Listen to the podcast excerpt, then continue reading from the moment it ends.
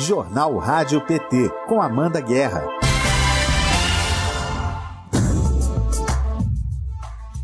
Segunda-feira, 8 de novembro de 2021, está no ar o Jornal Rádio PT Informação e luta popular nas suas manhãs.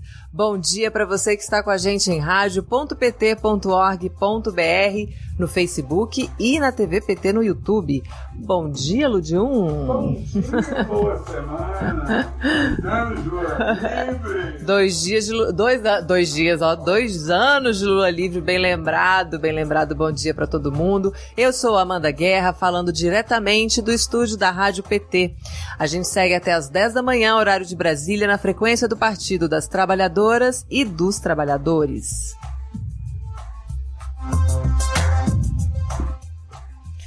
Hoje eu converso com o biólogo e mestre em desenvolvimento e meio ambiente e vice-presidente do PT, Márcio Macedo. A gente vai falar da COP26 e da agenda do presidente Lula na Europa esta semana. O antropólogo Milton Guran fala da importância da preservação do cais do Valongo, patrimônio mundial da humanidade. De acordo com a Organização das Nações Unidas para a Educação, a Ciência e a Cultura, a Unesco, pelo local passou, é, passaram né, mais de um milhão de africanos escravizados em cerca de 40 anos, o que, torna, o, que o torna né, o maior porto receptor de escravos do mundo. Vamos ter informações das bancadas é, do, do PT na Câmara e no Senado, né? E as pautas que serão destaque essa semana. E o que será notícia hoje no portal do PT Nacional você também fica sabendo nesta edição. Fala com a gente, manda pergunta, mensagem pelo chat do YouTube ou pelo WhatsApp do jornal, que é o 61 9316 1527. 61 DDD de Brasília 9316 1527. Se inscreva no canal, curta este vídeo, ative o sininho de notificações e compartilhe a edição de hoje.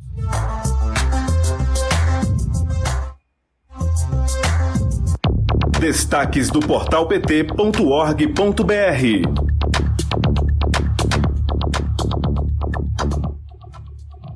Quem fala com a gente é o Fernando Brasil sobre os destaques do portal do PT. Bom dia, Fernando, tudo bem?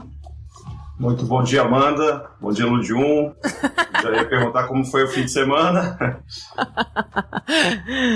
Foi ótimo, foi ótimo. Muito obrigada por que, perguntar. Que bom.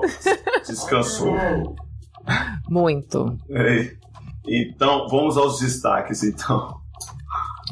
É, como você lembrou, bem lembrou aí, o Ludium também, hoje faz dois anos da saída do presidente Lula da prisão em Curitiba, após ser injustamente condenado pela Lava Jato. A gente vai mostrar que depois da criminosa perseguição é, Lula lidera a esperança do povo para se livrar da tragédia que é o governo Bolsonaro. Vamos destacar também sua absolvição em 21 processos, o que comprova a política de lawfare, de perseguição a ele. E vamos lembrar também da sua decisão de enfrentar a mentira cara a cara com seu algoz, o ex-juiz Sérgio Moro, na prisão em Curitiba. E ainda vamos destacar a campanha popular durante todo o tempo que Lula ficou encarcerado em frente à sede da Polícia Federal e também o apoio por sua liberdade às lideranças que o visitaram é, na prisão. Quatro anos após a aprovação da reforma trabalhista, o Brasil se transformou no país do bico. Os brasileiros ganham cada vez menos, segundo o um estudo feito pela consultoria e dados a partir da penade contínua do IBGE. É, entre o segundo trimestre de 2019 e o, segundo, e o segundo trimestre desse ano, aumentou em mais de 2 milhões o número de brasileiros sem carteira assinada ou qualquer vínculo formal com remuneração máxima de até um salário mínimo, ou seja, R$ 1.100 por mês. No segundo trimestre de 2019, esse contingente representava 48,2% dos trabalhadores que atuavam por conta própria. Hoje já é mais da metade, 55,5% vamos mostrar que a causa é a precarização do trabalho, produzida, obviamente, um dos fatores pela destruição de empregos causada pela Lava Jato, pela reforma trabalhista e pela atual política de juros que dificulta a recuperação econômica. É, enquanto o trabalhador brasileiro é massacrado de um lado, na outra ponta, o lucro dos bancos tem uma alta de 29% no trimestre, aponta a mídia nesta segunda-feira. O lucro líquido do terceiro é, trimestre de Itaú, Bradesco e Santander juntos totalizou 17,8 bilhões, uma alta anual de 28,5%.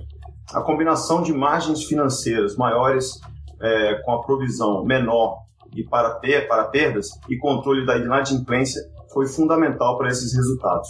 Os lucros dos três maiores bancos privados no terceiro é, é, trimestre superam as previsões até dos analistas. Comparar com outros indicadores, a gente vai fazer isso, como a renda dos trabalhadores, a queda da produção industrial e o aumento do desemprego. E vamos ainda resgatar a evolução desse, dessa trajetória de lucro é, dos bancos nos últimos anos, né, caracterizada a partir do golpe de 2016. Bem, Amanda, esses são os destaques de hoje. Aos que nos acompanham, se inscrevam no canal, deixem um like, compartilhem essa edição.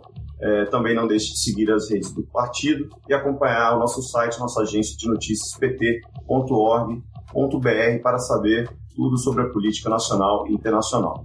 Muito bom trabalho, espero que amanhã o áudio esteja certinho. Até amanhã.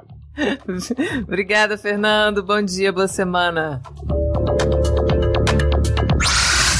Direto do Congresso.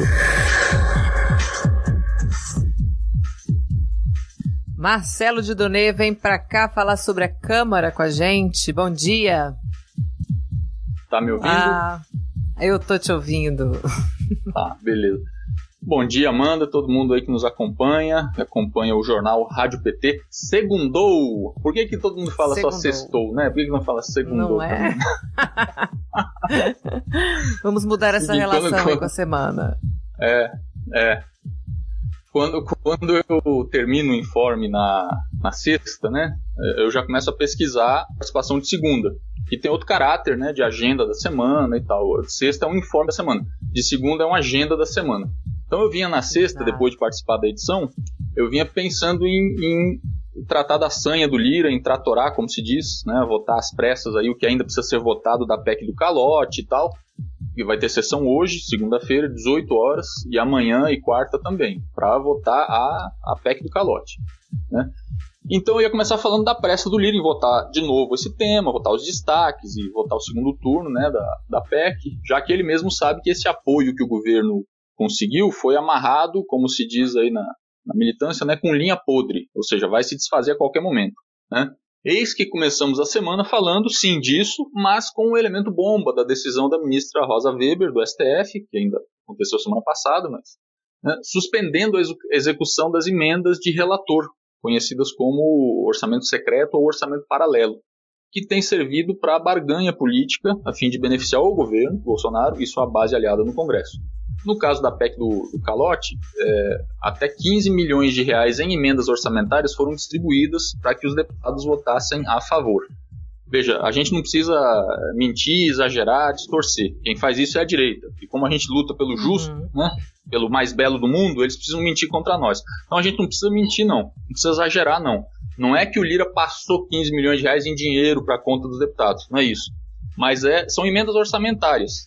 A peça orçamentária, para o internauta entender melhor, é a proposta de orçamento para o ano que vem.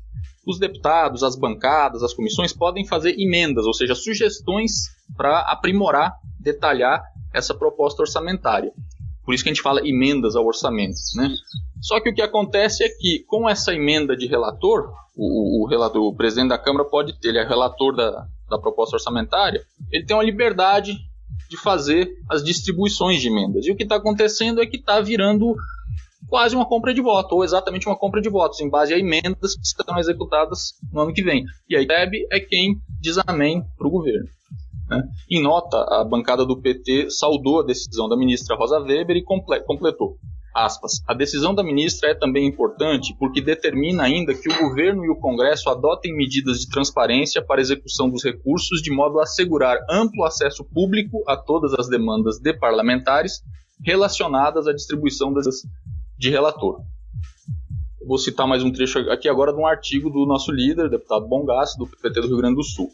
Ora, se o governo tivesse interessado em minorar os problemas da população, porque a, a retórica é essa, né, de que a, essa PEC é para pagar o Auxílio Brasil. A Câmara poderia ter votado a medida provisória 1061 de 2021 que estabelece o novo auxílio emergencial, que o PT defende que seja no valor de 600 reais. segue o líder aqui na, no artigo dele. Mas Bolsonaro veta o auxílio de 600 reais. Lembre-se que no ano passado ele defendia auxílio emergencial de 200 reais, mas a Câmara, com o papel decisivo do PT, aprovou 600 reais. Depois Bolsonaro baixou o auxílio para 300 e, por fim, 150. Pior, de mais de 60 milhões de brasileiros beneficiados com o auxílio emergencial, o número caiu para 39 milhões. Agora, com a PEC do galote, o governo beneficiar 7 milhões de pessoas. Ou seja, quem votou a favor da galote promoveu esses 22 milhões de, fecho as aspas aqui do artigo do líder que está no C na Câmara para quem quiser ler. Pois bem, essa semana, mano, o nosso internado pode achar que está meio pobre, né? Que está só com tema e tal, mas é um tema por todo o enredo dele. Mas dá também para a gente citar outra PEC igualmente amarga para o povo, que é a PEC 32, da deforma administrativa. Uhum. Ela, ela não está na pauta, não, mas está sim na ordem do dia da resistência contra ela. A vigília em defesa dos serviços públicos segue firme e a gente sempre ecoa aquela máxima para chegar a todos os estados que é deputado que vota a favor da PEC 30 e não volta. Aliás, não confunda 23 do calote com PEC 32 da deforma administrativa, ainda que ambas sejam feitas do mesmo material de ataque aos direitos do povo e eivadas dessa malandragem retórica das fake news com que desgoverna o Brasil essa turma do Bolsonaro. Então a gente segue firme aí. Qualquer novidade da, né, da agenda aqui da, da Câmara, a gente anuncia, informa para o pessoal no amanhã, depois, durante a semana, tá bom? Tá bom, Marcelo, muito obrigada. Boa semana para você. Boa segunda, né? Uma ótima segunda é pra gente. Isso aí, para todo mundo. Abraço. Abraço. Vamos falar agora com a Thaís Ladeira sobre o Senado. Bom dia, Thaís. Bom dia, Amanda. Bom dia a todo mundo que está na sintonia do nosso programa, que tenham passado um ótimo final de semana. Que a gente tenha descansado um pouco, né? Pelo menos está um pouquinho mais fresquinho nessa, nesse centro-oeste, nessa cidade candanga de Brasília, Distrito Federal. É, e eu quero saudar todo mundo que está aqui no chat acompanhando a gente. Nós entramos um pouquinho depois hoje, mas eu peço para todo mundo ficar em sintonia até às 10, porque tem muita coisa boa por aí, principalmente notícias a respeito da agenda do presidente Lula pela Europa, ele que hoje está completando dois anos né, de Lula livre, a gente comemora junto com a militância, principalmente a militância que esteve em Curitiba, né, Amanda? Que trabalho Isso. incrível, que carinho enorme naquele bom dia, presidente Lula, boa tarde, presidente Lula, boa noite, presidente Lula. Então, foi um momento histórico para o país, pela defesa do presidente Lula, que agora, com áreas de chefe de Estado, vai circular pela Europa, visitar mais de quatro países, mas daqui a pouquinho o Márcio Macedo vai contar para a gente sobre essa novidade. O que eu trago hoje do Senado, Amanda, na verdade, não é nem para o dia de hoje, nem para a semana, é para o mês de novembro. Nós estamos no mês de novembro, mês da consciência negra, e na semana passada eu, eu comentei com vocês que uh, o senador Paulo Paim tinha conversado com o líder do PT no Senado, o senador Paulo Rocha, do PT do Pará, solicitando que ele fizesse, envidasse os esforços, fizesse o, o que fosse possível para que o senador Pacheco, que preside o Senado Federal, pautasse importantes projetos é, de combate ao racismo, a, é, e um deles, inclusive, é, tipifica a injúria racial como crime. Né? Então, nesse mês da consciência negra, o PT vai reforçar apoio a toda e qualquer pauta antirracista. E aí, Amanda, eu combinei que eu comentaria um pouco sobre cada projeto. Então, esse PL, esse projeto de lei 4.373, que tipifica a injúria racial como crime de racismo, é um desses, né? É, na semana retrasada, o STF decidiu que a injúria racial pode ser equiparada ao racismo e, assim, considerada imprescindível. E foi durante o julgamento de um habeas corpus entre uma mulher, foi condenada em 2013, porque ofendeu uma frentista de posto e, e, e o, o tribunal manteve, portanto, a condenação. Isso é muito importante. A gente tem alguns estágios, né, Amanda? É, o Brasil, como um país é, escravagista e que tem essa memória ainda muito recente, ele foi o último país do mundo a, a, a, terminar com a escravidão, é bom lembrar que há um tempo atrás eu era menina. É, piadas eram feitas com a população negra o tempo inteiro. Isso era motivo de graça, essa, esse tipo de depreciação.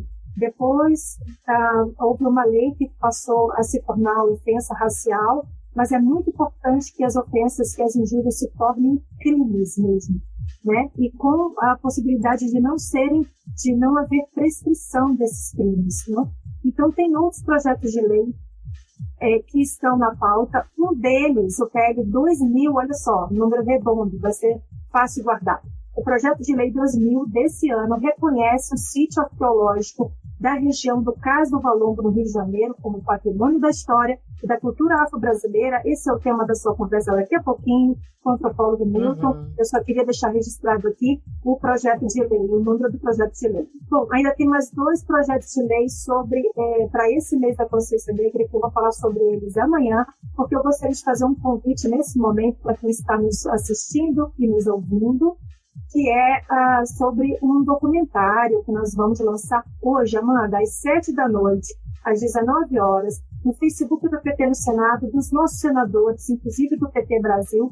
E eu, nós temos um teaser, nós temos um pequeno resumo para mostrar para vocês o que, que a gente pode esperar desse mini-doc que tem 20 minutos e que está imperdível o lançamento hoje às 7, mas agora nós vamos assistir o vídeo. Ela está sendo considerada a CPI mais importante da história do Brasil. Esse é um processo claro de advocacia administrativa, de lobby indevido, de favorecimento, direcionamento, enfim. Aí tem um monte de tipificações, você pode escolher qual. A CPI da Covid acelerou a vacinação, revelou corrupção, interrompeu negociatas e expôs escândalos que chocaram o país. Esse é um caso que mostra o quão cruel e macabro, é, tenebroso é o governo Bolsonaro. E o Partido dos Trabalhadores e das Trabalhadoras estava lá. Ela também é, conseguiu deixar a nu o que foi é, a condução que o governo fez nesse enfrentamento à pandemia, os crimes que o presidente Bolsonaro cometeu PT na CPI da Covid. Documentário com os senadores que representaram o PT na investigação que marcou a história do Brasil. Lançamento nesta segunda, dia 8, às 7 da noite, no Facebook do PT no Senado e das lideranças do partido. Até lá!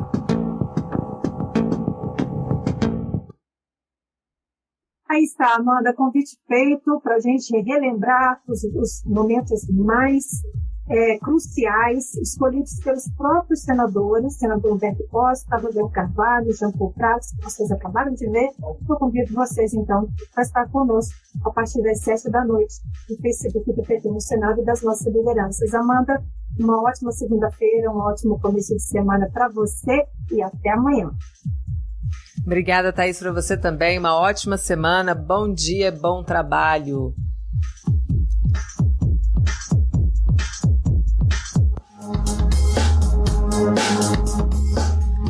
Agora a gente vai para nossa entrevista do dia. Entrevista. Eu converso agora com o antropólogo e pesquisador do Laboratório de História Oral e Imagem da Universidade Federal Fluminense, Milton Guran. Ele coordenou o dossiê da candidatura do Cais do Valongo a Patrimônio Mundial e representou o Brasil no Comitê Rota do Escravo da Unesco. Bom dia, Milton. Seja muito bem-vindo ao Jornal Rádio PT. Bom dia, Amanda. Bom dia aos ouvintes do Jornal Rádio PT. É um prazer estar aqui com vocês. Muito obrigada por ter aceito esse convite para falar com a gente sobre né, o, o cais do Valongo, descoberto em 2011 durante escavações na região portuária do Rio de Janeiro. Milton, explica qual é a importância desse local para o Brasil, para a história, para a humanidade. Olha, Amanda, o cais do Valongo é o mais importante é, monumento físico da chegada de africanos escravizados nas Américas. É claro que a, a, estrutura escravagista das Américas, o Brasil é realmente o campeão absoluto, né, em termos de racismo estrutural e tudo mais, mas o apagamento é? da, dos vestígios, da memória, enfim, de tudo que pudesse dar visibilidade, força à, à população afrodescendente nas Américas foi apagada. É, eu queria ressaltar que a escavação do Cais do Valongo se deu devido à lei da arqueologia, que obriga a se fazer é, escavações é, em locais onde se presume que existam vestígios históricos e tal. E ali nós sabíamos que havia o Cais do Valongo, porque tinha uma colunata posta pelos monarquistas para dizer que ali foi o Cais da Imperatriz. Isso é interessante, porque, primeiro, o Segundo Império apagou o Primeiro Império e construiu o Cais da Imperatriz para receber a esposa do Pedro II. Depois veio a República e apagou o Império. Né? Aí os monarquistas brigaram, botaram aquela colunata e, finalmente, em 2011, com a coordenação da, da arqueóloga do Museu Nacional, Tânia de Andrade Lima, é, em cumprimento à lei da arqueologia, o cais foi desvelado, ele foi revelado, né? E foi uma briga para ele ficar aberto, porque a primeira reação foi abre, constata, fecha e bota asfalto em cima. Mas o prefeito, na época, que aliás era o mesmo de hoje, o, o, o Eduardo Paz, junto com as lideranças comunitárias, pressionado pela academia, pela sociedade civil, naturalmente que todos se bateram a favor de deixar o cais aberto, ele se transformou nesse grande monumento que é. E, e eu quero ressaltar uma coisa também, se você me permite. É o mais importante e legítimo ato do Estado brasileiro a favor da maioria da sua população, que é afrodescendente. Desde o dia em que o presidente Lula pediu desculpas à África pelos africanos escravizados que foram trazidos para o Brasil. Ele foi em pediu desculpa. E, e, e, é importante porque nós estamos na década do, do, do afrodescendente. A década internacional do afrodescendente é uma decisão da Assembleia Geral da ONU é, que consagra é, o período entre 2015 e 2024 é, como é, justamente o espaço de tempo em que se deve prioritariamente refletir sobre esse que foi o maior crime da humanidade conhecido, a maior transferência forçada de populações da história e que hoje, desde a Conferência de Duba, é reconhecido como crime contra a humanidade. Então, o Carlos do Valongo, ele foi candidatura do Carlos do Valongo, só o fato do governo brasileiro ter colocado a candidatura, ter proposto a candidatura, já foi um ato de reparação muito forte. Agora, é importante notar que o, o, nós estávamos no governo inclusivo, não é? que era o governo da presidente Dilma. Nós tínhamos no IFAM uma presidenta que tinha é, perfeito conhecimento né, dos mecanismos e dos meandros de construção é, de patrimônio mundial e de símbolos é, importantes para a humanidade, que era Jurema Machado. Na ocasião, eu estava na, também no Comitê Científico Internacional da Rota do Escravo e propus imediatamente, em nome da sociedade civil, da, das, das organizações do movimento negro e das organizações de defesa é, da matriz africana, propus que o projeto Rota do Escravo encampasse a candidatura do valor ao patrimônio mundial. Isso aconteceu. Isso aconteceu. Nós temos a favor, é, é, vale, importante dizer, que contou muito é, a, a, atuação da equipe do prefeito é, na ocasião, é, principalmente o coordenador internacional é, de Relações Internacionais da Prefeitura, embaixador Laudemar Aguiar, que hoje em dia está no, no Irã, e o arquiteto Washington Fajardo, enfim, é, que entenderam a importância do Carlos Valongo e conseguiram, junto ao prefeito, que fosse trazido para o Rio de Janeiro a reunião do Comitê Científico Internacional do Rota do Escravo. E o comitê se reuniu na Associação Brasileira de Imprensa, com apoio de toda a sociedade civil, de todo o movimento negro, o embaixador Roberto da Costa Silva, o nosso maior historiador de África, ele pediu formalmente que o Valongo fosse candidato a patrimônio mundial e o IFAM, então, deu sequência a isso. Está aí um resumo da ópera. Desculpe se eu me.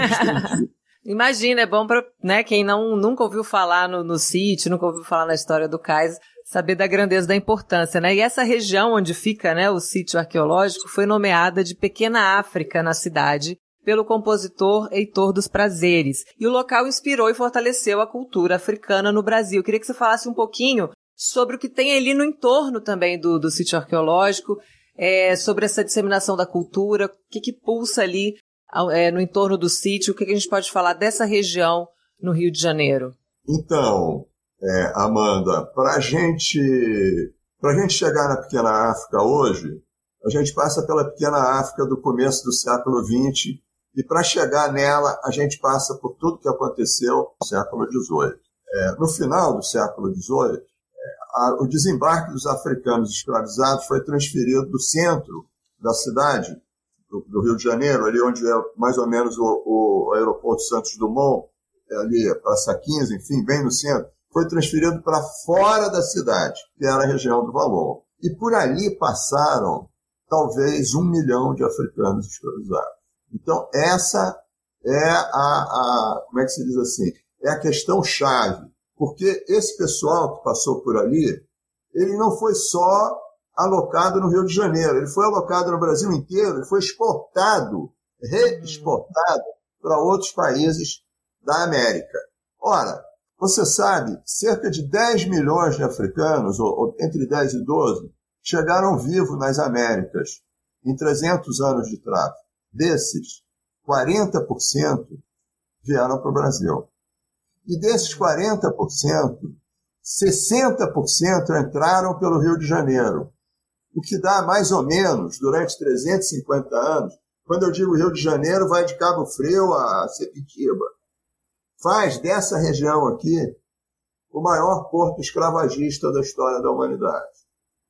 E a região do Valongo ela não era, tanto que a gente não fala em Cais do Valongo, quer dizer, o patrimônio mundial é Cais do Valongo, mas quando a gente estuda a problemática, a gente fala em complexo escravagista do Valongo, porque ali tinha é, um, um hospital para quarentena, quando eles chegavam doentes. Tinha o, o, o cemitério para é, destinar os corpos daqueles que não resistiam e morriam ao chegar. Isso é uma das, das situações mais trágicas e mais emblemáticas que eu, que eu conheço. Nem o mais alucinado dos roteiristas, dos, dos escritores, dos romancistas, poderia conceber uma coisa dessa. Né? Que é o cemitério dos Pretos Novos, que foi redescoberto há 30 anos por uma família da Mercedes para o Petrúcio, que deu origem ao Instituto de Pesquisa é, dos Pretos Novos. Sabe? Junto com os restos mortais dos jovens africanos que morreram ao chegar no Brasil, foram encontrados restos de animais, louças quebradas. Isso quer dizer que não era um cemitério, era uma, uma, uma vala comum, era um lixão. Uhum. E é terrível que a gente constate isso, porque isso é o testemunho irrefutável da crueldade e da perversidade do sistema escravagista. Agora, a coisa é pior ainda, porque o Instituto dos Pretos Novos até hoje ele é sustentado pela sociedade civil, pela contribuição mínima das pessoas. O Estado nunca assumiu realmente a importância do Instituto dos Pretos Novos, que faz parte dessa zona de amortecimento, que você chamou de Pequena África, mas que, aliás, vai além da zona de amortecimento é, do, é, do cais, porque é, nessa região, por que, que virou Pequena África? Olha só, por ali passaram talvez um milhão de africanos, num espaço de tempo bastante curto, de 50, 60 anos. Então, ali tinha, além, além do, do hospital para receber os doentes, além do, do do cemitério, tinham todas as casas de comércio. É? Eram casas de comércio que vendiam aquela mercadoria. Os seres humanos eram tratados como mercadoria e vendidos em várias casas. Tinha vários fornecedores e todos eles instalados ali. E, evidentemente, o comércio ligado aos africanos, pano da costa, nós de cola, enfim, os outros assuntos, eram todos lá. E vamos pensar o seguinte: nessa época, quando o rei de Portugal chegou no Rio de Janeiro, 70% da população do Rio de Janeiro, aproximadamente, era negra. No Rio de Janeiro não havia só escravizado, aliás, como também na Bahia. Mesma, mesma proporção em Salvador. Não havia apenas escravizados. Haviam africanos livres, haviam libertos. E é natural que todos eles convergissem para a região do Balão. Além do mais, uhum. se você fosse um escravo fugido, você ia é, se esconder aonde? Diz aí, em São Cristóvão, onde estava o Palácio do Rei? Ou em Botafogo? Não mesmo. Não, claro que não. Tu ia se misturar com os outros negros que estavam ali. Então ali tinham as casas de pasto. E ali surgiram os primeiros é, é, casas de culto, não é? Organizadas. E ali também, olha, a, a, é sabido que a capoeira ela se desenvolveu no porto, no espaço de, de, de tempo em que o esquivador não estava não tava na estiva, né? Estava esperando. E os escravos de ganho estavam andando pela rua, desenvolvendo a capoeira e tal. E ali, do lado do Valongo, tinha a Pedra do Sal.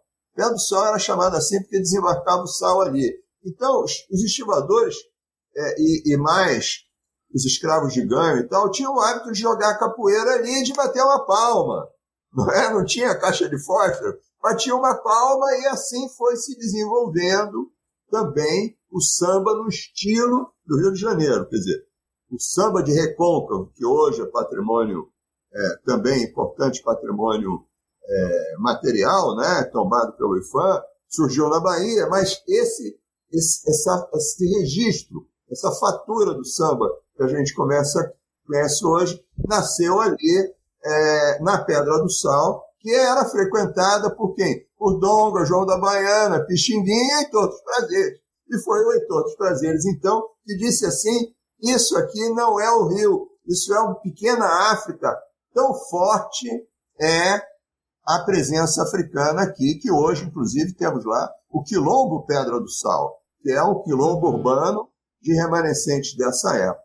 Você falando agora em memória, em apagamento, né? É, lembrar aqui em audiência pública, na Comissão Mista Permanente sobre Migrações Internacionais e Refugiados do Senado, o Cais do Valongo foi tema da sessão no dia 22 de outubro deste ano. Na ocasião, o presidente do colegiado, que é o senador Paulo Paim, do PT do Rio Grande do Sul, declarou que, assim como em Auschwitz, o Cais do Valongo equivale a um local, um local sagrado pelo respeito às vítimas que por ali transitaram e permaneceram em razão do processo cruel de escravização africana em escala mercantil, né? Ele é autor também, o senador Paulo Paim, do projeto de lei que estabelece diretrizes para a preservação do Cais do Valongo e seu entorno, que deve garantir que o local receba proteção especial do poder público na condição de patrimônio histórico-cultural afro-brasileira. E aí sim, né, com recursos para manutenção, visitação guiada, e seria uma oportunidade na sua opinião, Milton, do Brasil encarar esse passado escravagista, reconhecer esse crime e refletir sobre isso, sobre o racismo estrutural? A gente ter espaços de memória, espaços que sejam consolidados e é, mantidos pelo poder público? Amanda, olha só, como eu disse no do nosso papo, a candidatura do Carlos Valongo foi o mais importante ato de reconhecimento do Estado brasileiro. Foi feito por um governo inclusivo. Depois disso, vieram os governos excludentes. É? Felizmente, felizmente, quando o presidente Temer assumiu, a candidatura já estava consolidada e o jogo já estava jogado. E a presidente do IFAM, que sucedeu a Jurema, teve a sensibilidade de entender isso e levou adiante a candidatura. Agora, quando entrou o governo atual, foi um desastre. Né? Porque, inclusive, coincidiu o governo atual o governo Crivella. O Crivella, não, o Crivella ele não entregou a chave da cidade para o rei Momo. Vocês imaginam até que ponto ele foi. O cais foi abandonado, alagado. As pessoas, morador de rua, passou a viver ali, defecar ali. Eu estava dando uma entrevista para a televisão francesa e percebi que o cinegrafista estava focando atrás de mim. Eu disse, ué, o que, que você está aí? Ele disse assim, tem um sujeito defecando lá atrás. E deu um trabalho danado para a gente retirar essa imagem do ar. Por vergonha. Por vergonha. Esse foi o governo Crivella. Né? E o governo atual, ele, ele, ele faz pior, porque o que acontece é o seguinte, é daí a importância do, do, do projeto de lei do, do senador Paim. Porque olha só, o Brasil assinou um acordo internacional para ter o patrimônio mundial aqui nessa cidade. Isso dá obrigações ao governo. Dentre outras obrigações, é estabelecer um comitê gestor. O comitê gestor tem que ser necessariamente tem que necessariamente contar com a participação da sociedade civil, porque o patrimônio é mundial, ele não é de um governo de ocasião. Ele é a maior referência da diáspora africana fora da África. Ele não pode ser submetido a caprichos, idiosincrasias e desvios e equívocos de um governo de ocasião. Por isso, o IFAM, que é um órgão de Estado, é responsável pela gestão disso que está aí junto com o Comitê de Gestão. Só que o, o, o órgão de Estado, que é o, o, o PT, foi o, que é o, o IFAM, ele foi absolutamente corrompido por esse governo e deixou de, de fazer a obrigação dele. É isso que o, o, o, o senador Paulo Paim está cobrando do PT e está cobrando do governo em nome do PT com esse, com esse projeto de lei. Daí a importância desse projeto de lei. Agora, eu acredito no potencial transformador do Carnaval Longo. Aliás, é porque esse potencial transformador é tão forte que ele vem sendo sabotado pelos governos excludentes. Daí, mais uma vez, a importância da, da atuação dos instrumentos de Estado.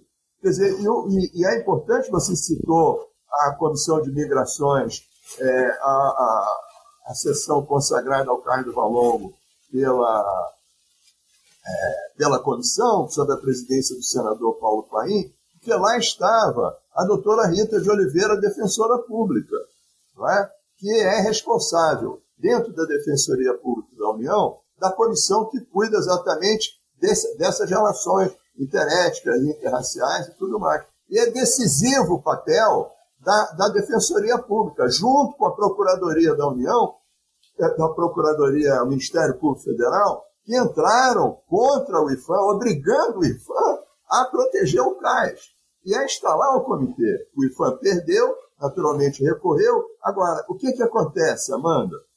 É simples o que acontece. O que acontece é que a justiça ganha em primeira instância, mas perde nos tribunais superiores. Daí a importância, mais uma vez eu fiz, do projeto de lei do senador Paim e de uma ação permanente do Ministério Público, da Defensoria Pública da União e da sociedade civil organizada, além, naturalmente, da academia, porque essa não falha. Essa está ali sempre é, defendendo, divulgando conhecimento, produzindo conhecimento e defendendo a matriz africana no Brasil. Sempre vigilante mesmo. Nosso público aqui comentando, o João Ricardo Roque comenta, né? Porque há, nesse, há no Brasil essa política, né? Desde a colônia de desmonte histórico de monumentos em espaços públicos. Luiz Felipe Peralta diz aqui, excelente aula, falando da sua entrevista, Milton. A Cleusa Ramos lamenta, que vergonha o Brasil exportador de pessoas para serem exploradas. Ela comentando aqui sobre a nossa entrevista. Eu queria mostrar umas fotos lá do sítio arqueológico, antes da gente falar da, do próximo assunto. Estava previsto para mais para frente, mas é porque as pessoas devem estar tá curiosas, né? A gente pode mostrar umas imagens de lá. Pode ser, produção? A gente pode mostrar umas fotos para quem está aqui no YouTube, para quem não está. A gente vai ver aqui umas imagens do sítio arqueológico descoberto em 2000, 2011, né? Que se tornou patrimônio mundial, de acordo com a Unesco, né? Conseguiu por muita força, inclusive, da academia, como diz o Milton aqui, que ficou vigilante, firme e forte e garantiu é, que fosse considerado patrimônio e que estivesse, né, descoberto, né, Milton? Imagina, concretar tudo depois de uma descoberta dessa, o maior porto receptador de pessoas do mundo. A gente realmente não podia perder a oportunidade de encarar esse passado. E falar nisso, informação, em legado, é, eu queria que você comentasse as experiências de campo que tem também, né? Escolas visitam o espaço para aulas, né? Dando explicações. Como é que funciona esse trabalho? Olha só, Amanda, é, funciona por iniciativa própria dos professores e por outras iniciativas da sociedade civil.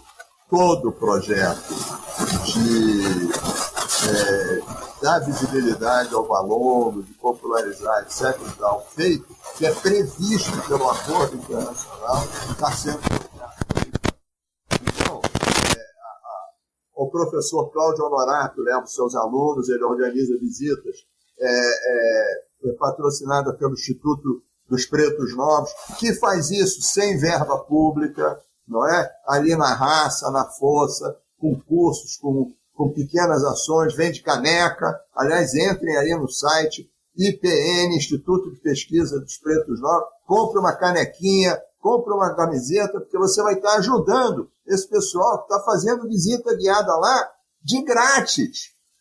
Não é? Porque uhum. o Estado não ajuda, não faz nada. É? Isso é, faz parte, a professora Mônica Lima, por exemplo, do LEAFRICA, faz parte do curso é, é, de história da África uma visita ao Valongo. E assim como ela faz essa visita, outros professores de arqueologia, de história, sobretudo, fazem essa visita. E olha, eu vou dizer uma coisa: o poder transformador do Valongo é tão grande, tão grande, que enquanto nós varremos definitivamente para o lixo de história esse governo e essa mentalidade que nos governa, e tivermos um governo minimamente democrático, minimamente decente e minimamente responsável com a sua população, o Valongo vai ser tão visitado quanto o Pão de Açúcar e quanto o Corcovado. Porque o Valongo é o principal destino das Américas para turismo de pertencimento, turismo de memória. Não é só o Brasil exponencial. O Brasil tem 115 milhões de negros. Sabe, mas a Colômbia tem muita gente, em 30% da população uhum. do mundo.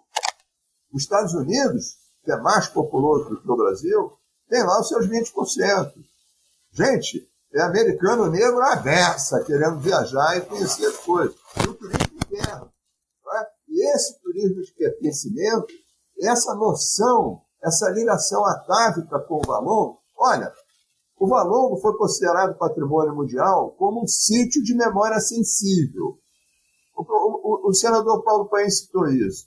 A memória sensível, ela remete a um episódio da história da humanidade que a humanidade não suporta mais que volte a acontecer. É Auschwitz, é Hiroshima e é Castro Valongo. Esse, uhum. esse é o grande apelo aquele lugar tem a energia de todos os antepassados desse país. Porque esse país aqui, ele se acha branco, mas ele existe porque bebeu na cultura indígena as condições de sobrevivência e explorou no braço africano o trabalho da sua construção. Nós devemos, todos nós, devemos muito àqueles que nos mataram pelo carnaval. É isso, Milton. Maravilha de aula, né? Não vou nem chamar de entrevista essa aula que você deu pra gente aqui hoje. Muito obrigada por ter participado aqui com a gente. A gente vai ficar monitorando esses processos, junto também com o senador Paulo Paim. A gente volta para dar mais informações. Muito obrigada mais uma vez. Tenha um ótimo dia. Obrigado a você e a todos os ouvintes da Rádio PT. Parabéns pelo trabalho de todos. Muito obrigado, viu? Obrigada, um abraço. Uma aula, né, gente? A gente não pode nem chamar isso de entrevista. Olha só, a COP26, na COP26, né, o PT cobra ações concretas para reverter o desmatamento no Brasil. Vamos ter mais detalhes no boletim da Thaisa Vitória. PT informa. O desmatamento é o maior responsável pelo aumento na emissão de gases de efeito estufa no Brasil. O crescimento no número de queimadas no país, estimulado pelo atual governo, conseguiu colocar o Brasil em um patamar de desconfiança mundial no combate ao aquecimento global. Representantes do PT que participam da 26ª Cúpula do Clima das Nações Unidas, a COP26 na Escócia, destacam os retrocessos promovidos por Bolsonaro. Para os parlamentares, o apoio a garimpeiros ilegais, o extermínio dos povos indígenas, a desvalorização dos povos tradicionais, o desmatamento de áreas de proteção e os desmontes de órgãos ambientais são motivos do desprestígio do país frente à comunidade internacional. Nilton Tato, secretário nacional de Meio Ambiente do PT e deputado federal, afirma que o aumento das queimadas e o desmatamento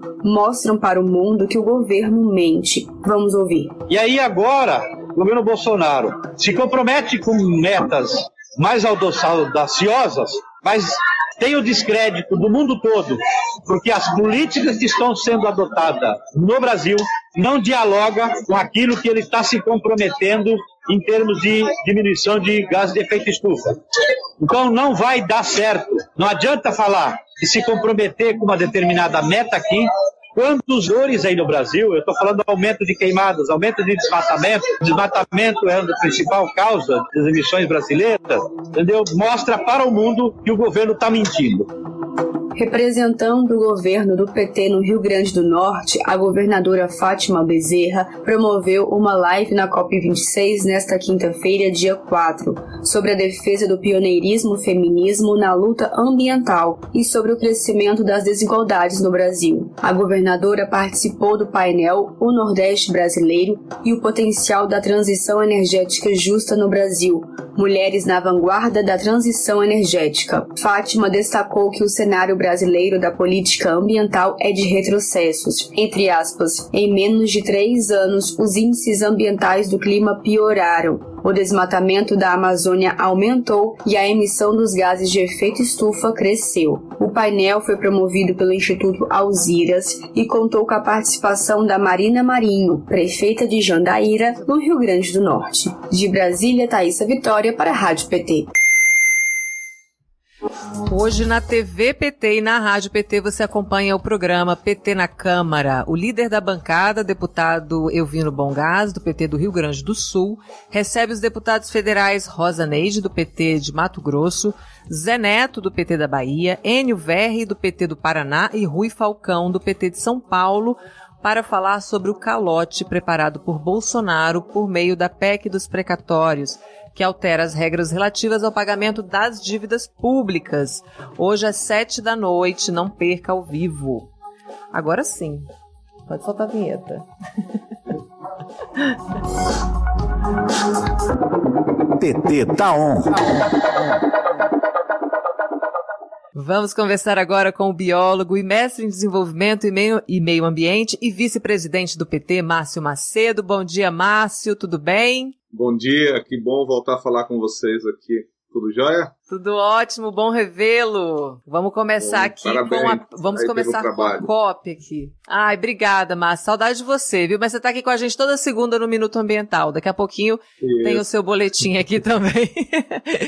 Conta pra gente como é que foi o desempenho dos dois Brasis, né, na COP nos últimos dias, né? O Brasil real lá com as lideranças indígenas, a Juventude pelo Clima, a bancada lá da, do PT, né? Os, os parlamentares progressistas. E o Brasil do Bolsonaro. Como é que foi essa mistura lá na apresentação do Brasil na COP?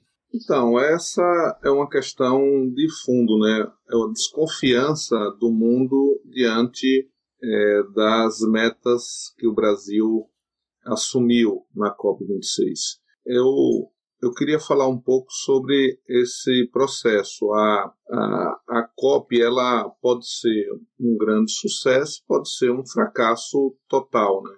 em virtude dessa desconfiança. Vocês estão me ouvindo bem? Diante dessa desconfiança. Estamos bem? Alô? Ah, tá bem. Né? Legal. Né? Pode então, falar. diante dessa desconfiança. A COP pode ser, como eu vim dizendo, a COP, a COP pode ser um sucesso total e um fracasso retumbante em função dela, dela se tornar apenas um protocolo de intenções, né? Então isso há uma desconfiança muito grande do mundo do que está sendo assumido pelas, pelo, pelo, pelos países, né? Por exemplo, é, até agora o dia mais significativo para mim foi do o acordo pelas florestas.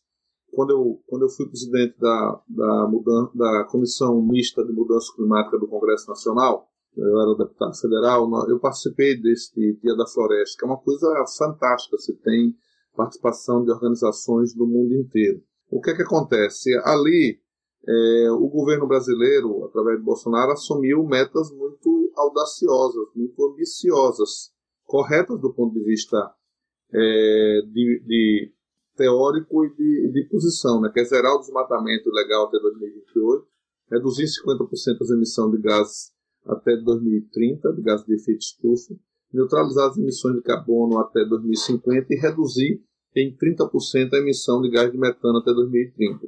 Então isso é maravilhoso. Agora, é, como é que isso vai se dar na prática? As ações de Bolsonaro aqui vão na direção exatamente o contrário. Entre, 2000, entre 2018 e 2019, é, o, o, o, desmatamento na Amazônia aumentou 50%. Em 2020, é, o maior aumento do desmatamento dos últimos 12 anos. Se você fizer uma analogia, por analogia, você vai ver que o momento de maior combate ao desmatamento, de maior de desmatamento menor do Brasil foi na era Lula, quando Lula era, era, era presidente do Brasil. Então, assim, as ações de Bolsonaro vão na contramão do que ele propôs na COP, do que o governo dele propôs, que infelizmente ele não participou. E o ministro do Meio Ambiente é, dele chega atrasado na COP, né, apenas essa, essa semana. Então, assim, é uma situação complicada, porque as ações que estão em curso no país vão na contramão. Por exemplo, os projetos que estão é, no Congresso Nacional tramitando com o aval do governo são todos na direção de é, e de enfrentamento às, às, às, comunidades tradicionais, os quilombolas, as populações originárias, os indígenas, né, é, a, os extrativistas. Então, são áreas que fortalecem o desmatamento ilegal, que fortalece a, a derrubada da, das florestas. Então, é uma situação, uma contradição em termos. Para que essas metas que o Brasil assumiu é, na COP26 tornar realidade, é preciso fazer uma ação muito forte de combate ao desmatamento ilegal, de fortalecimento das instituições de controle é, ambientais do Brasil, que ele está fazendo o contrário, está desmontando todo o processo urbano, uhum. o CNBio, todas as instituições estão sendo desmontadas. É, e, e, e perdendo protagonismo, né? então teria que ter uma ação inversamente proporcional ao que ele tá, ao, ao, que ele faz hoje, né? Então seria o quê? O agronegócio teria que se modernizar, ter uma ação é, em cima, sobretudo, da pecuária para diminuir, é, porque quem é que contribui com a, com, a maior é, emissão de metano é, no Brasil? Você tem dois, dois, duas situações, é o a pecuária e a produção de arroz irrigado. Então, a pecuária precisa ter ações concretas de modernização do agronegócio brasileiro, seja na, no manuseio do esterco produzido, seja numa discussão que os especialistas da área dizem para diminuir o tempo de abate dos animais. Então, é necessário ter uma ação de modernização do agronegócio brasileiro, sobretudo da pecuária.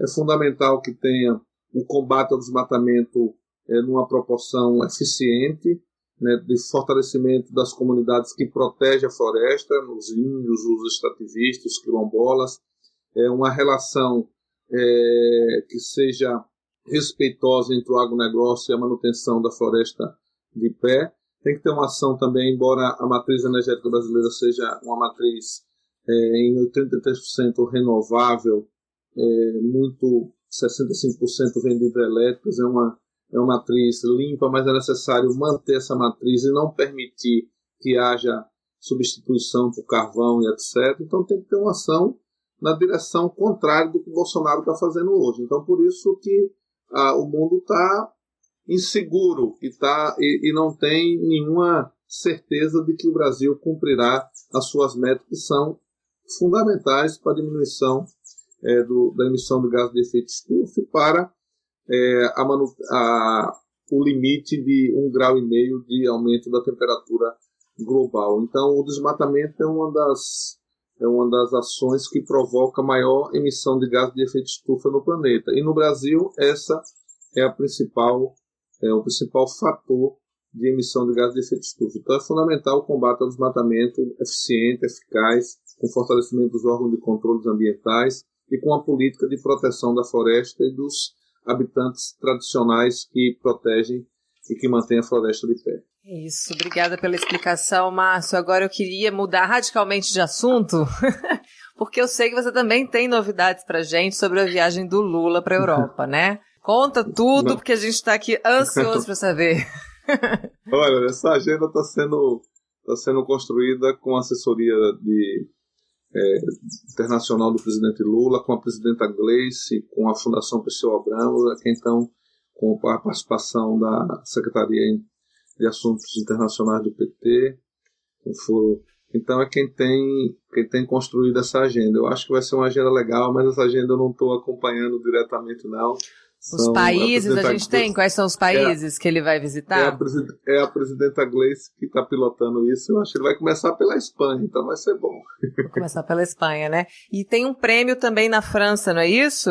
É, o que tem feito tem um prêmio de que ele vai receber que eu acho muito importante por tudo que passou, né, por todo o massacre imediato, por toda a injustiça é, feita pela Operação Lava Jato, que a gente observa aí agora como as coisas vêm à tona, né? O Moro vai ser candidato uhum. a presidente da República, o Delanhol pediu demissão do Ministério Público para ser candidato, mostra que era uma operação política que tinha como objetivo central é, tirar o Lula da eleição para continuar esse processo de entrega do patrimônio nacional, de entrega do, do pré-sal, da, do setor elétrico, da Amazônia, da água potável.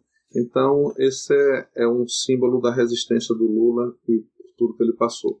Mas é isso, eu acho que eu queria, acho que esse debate é, sobre, sobre a COP, eu acho que valeria a pena ser feito com mais profundidade, porque essa talvez seja a última chance do mundo fazer um grande acordo é, que possa é, barrar esse, esse processo de, de emissão de gases de efeito estufa, que possa limitar o aumento a um grau e meio.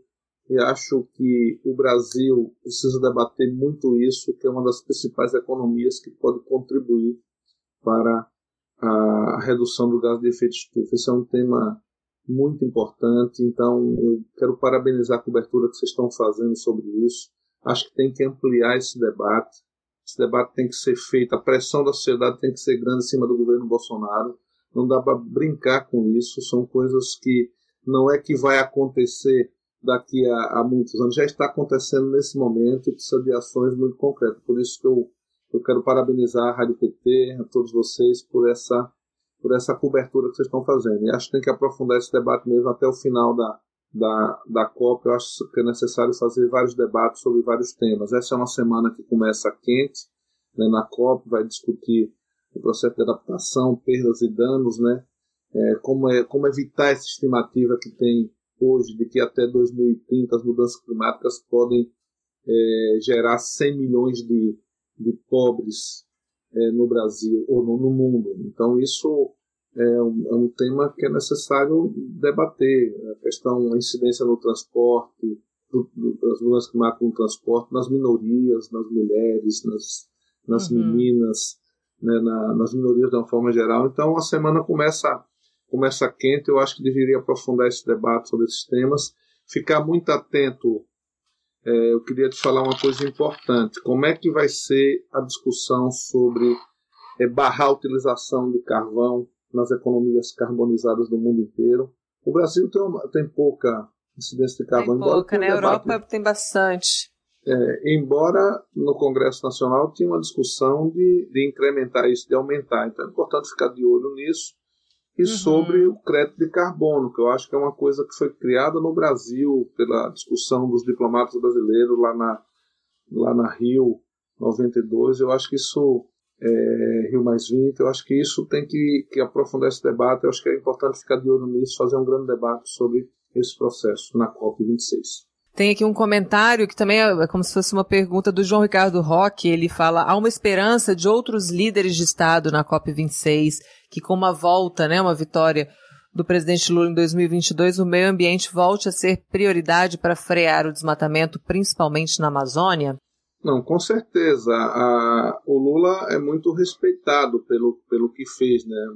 É, grande parte da legislação, por exemplo, a legislação de mudança climática do Brasil, que é uma das mais potentes do mundo, foi feita no período do Lula. As ações de combate ao desmatamento ganhou proporções é, razoáveis e de enfrentamento dele no governo do Lula. Foram feitas muitas ações de proteção ao ambiente e hoje, é, pelas conversas que eu, que eu tenho tido com ele, ou que eu tenho percebido as entrevistas dele, ele demonstra uma maturidade muito grande da importância é, de que a matriz ambiental esteja presente num, num projeto de desenvolvimento sustentável para o próximo período. Então, ele está muito antenado com isso, está muito sintonizado com a necessidade de ter ações que possa caminhar para uma economia sustentável do ponto de vista ambiental. Então, eu, eu tenho certeza que a eleição do Lula leva, levará um otimismo muito grande para o mundo em relação não só às mudanças climáticas, ao combate às mudanças climáticas, como uma política é, de proteção aos recursos naturais. É claro que tudo isso pode ser harmonizado. Ninguém aqui está dizendo que o, que o agronegócio tem que acabar, não. Ele tem que apenas que ser compatível com a preservação ambiental. Tem que ter, uhum. Porque você já está vendo o debate internacional como está acontecendo, de que países já estão querendo barrar produtos brasileiros que são oriundos do desmatamento ilegal, seja, seja é, boi que seja é, criado em área de proteção ambiental, seja a soja que é, é, plantada na derrubada de florestas, isso tudo está criando um clima internacional de que isso não pode ser feito. Então, o Lula é uma esperança para que tenha um desenvolvimento sustentável para o Brasil. Então, o problema é que até lá nós temos um ano aí que, se não tiver pressão sobre o governo Bolsonaro, a tendência é ele privilegiar o agronegócio, é ele fazer é, coluio com madeireiros, com garimpeiros, em detrimento da proteção da floresta dos extrativistas, dos quilombolas e dos indígenas. Maravilha, Márcio. Muito obrigada pela sua participação aqui hoje. Daqui a pouco tem Minuto Ambiental. A gente passou bastante do tempo, mas eu quero que, que a gente transmita hoje o seu boletim, tá bom também, viu? Obrigada, bom dia para você, boa semana. Obrigado, um beijo no coração, boa semana, parabéns pelo trabalho. Eu quero abraçar e beijar todos os, os ouvintes e todos que nos veem pela internet da Rádio PT, que já é um sucesso, já faz parte da, da audiência do Brasil. Então, boa sorte e boa semana para todos. Obrigada, Márcio. Um abraço. Falando nisso, vamos acompanhar agora o Minuto Ambiental da Semana. Minuto Ambiental com Márcio Macedo. Sem a presença do presidente Bolsonaro e do ministro do Meio Ambiente, Joaquim Leite, na COP26, o Brasil anunciou metas ambiciosas de redução da emissão de gases de efeito estufa e gera desconfiança no efetivo cumprimento dessas metas. O Brasil se comprometeu em zerar o desmatamento ilegal no país até 2028, reduzir a emissão de gases até 2030, cortar a emissão de metano em 30% até 2030 e neutralizar a emissão de carbono carbono até 2050. Para isso se tornar realidade, é necessário diminuir as queimadas e o desmatamento.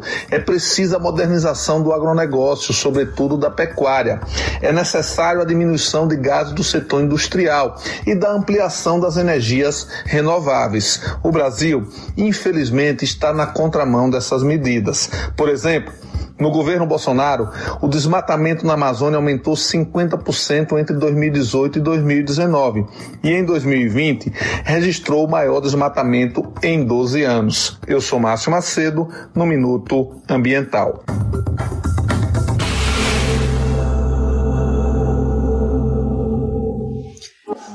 Isso aí, o Minuto Ambiental é um resumo de temas importantes que afetam o meio ambiente no Brasil e no mundo. A apresentação é do nosso convidado de hoje, Márcio Macedo, biólogo, mestre em desenvolvimento e meio ambiente, vice-presidente nacional do PT.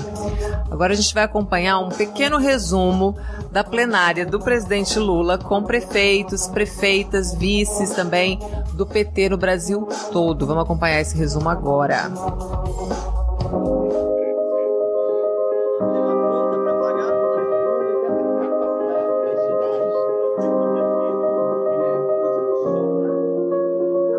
PT foi criado, foi concebido para ser um instrumento de luta da classe trabalhadora. E é isso que a gente precisa ter consciência. Então, onde nós tivermos seja como parlamentares, como prefeitos, como militantes, como dirigentes, a gente ter essa consciência que nós temos uma responsabilidade com esse povo. Nós nascemos para isso. É preciso compreender que a reconstrução, a construção de um país melhor, ele passa pela responsabilidade de cada um de nós. É na porta dos prefeitos que os problemas chegam, é na porta dos prefeitos é, que nós estamos no dia a dia com as pessoas. É no município que as pessoas residem, é no município que a ponte cai. Nos momentos de dificuldade, a gente se apega a vocês que, que têm essa história linda escrita a muitas mãos do nosso país.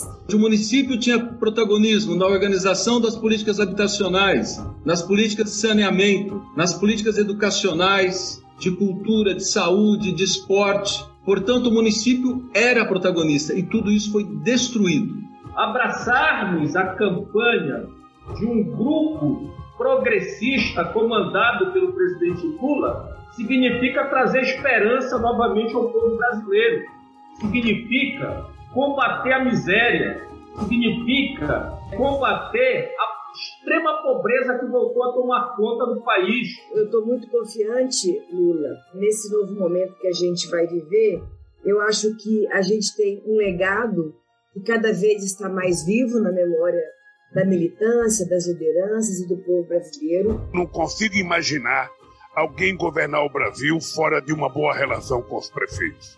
O Will Tacioli fez uma música que dizia, sabe, a minha cidade parece pequena se comparado a um país, mas é na minha é na sua cidade que se começa a ser feliz. E é na cidade que tudo acontece. Depois dessa tempestade de areia e de coisa ruim chamada Bolsonaro chegou ao Brasil, é que as pessoas estão descobrindo a importância do PT governar esse país. A arte do PT governar é a arte de colocar o povo como sujeito da história. O povo tem expectativa, o povo tem esperança, o povo tem um sonho e cabe aos prefeitos do PT, às prefeitas do PT e cabe ao nosso partido tentar transformar esse sonho em realidade, fazendo com que as pessoas vivam melhor. Estão precisando da coragem do PT e da capacidade de organização de cada um de vocês, da capacidade criativa de cada um de vocês para que a gente possa recuperar o nosso país. É praticamente reconstruir esse país. É isso que ele não aceita em nós. E é isso que nós vamos continuar sendo. Mais amor e menos ódio. Mais paz e menos guerra. Mais livro e menos arma. E melhor qualidade de vida para o nosso povo.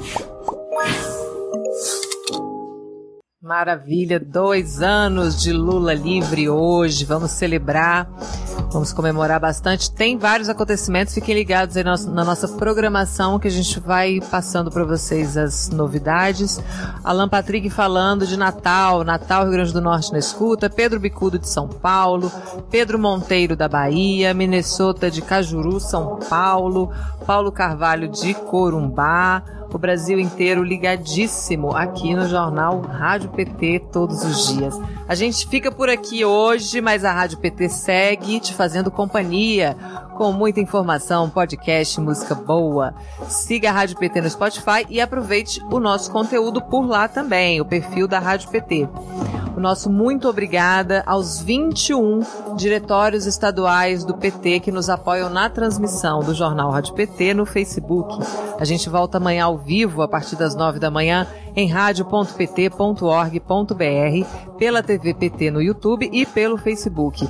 Se inscreva aqui no canal, você que ainda não fez isso, curta os vídeos, acompanhe a rádio, o portal e siga as nossas redes sociais. Muito obrigada pela sua companhia mais uma vez. Rádio PT, aqui toca democracia. Rádio PT, aqui toca democracia.